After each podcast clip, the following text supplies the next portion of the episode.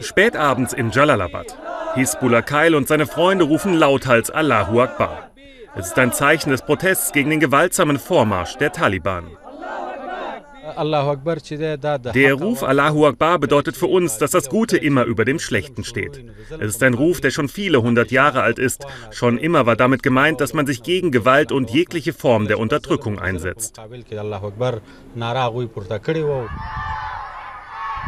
Die Protestwelle schwappt in Afghanistan über das ganze Land. Bilder aus den sozialen Netzwerken zeigen zahlreiche Menschen, die sich dem friedlichen Protest anschließen und sich damit auch mit der afghanischen Armee solidarisieren. Ich bin wirklich glücklich darüber, dass die Bevölkerung Afghanistans zum ersten Mal gemeinsam Allahu Akbar ruft.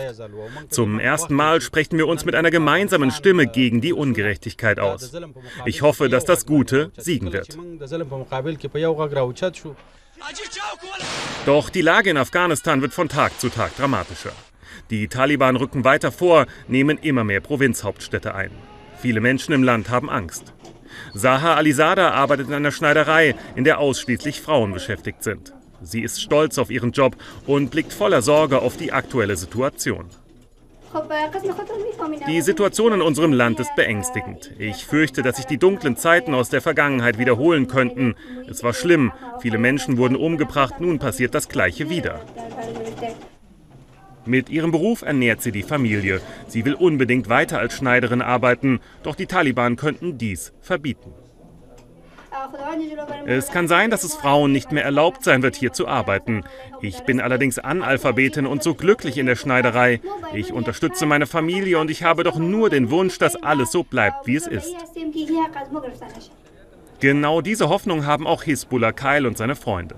Abends sitzen sie häufig beim Tee zusammen und diskutieren über die aktuelle Situation.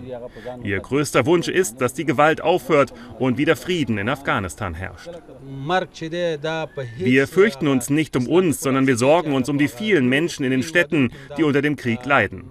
Unsere Hoffnung ist, dass der Krieg bald enden wird und es Afghanistan in der jetzigen Form noch geben wird.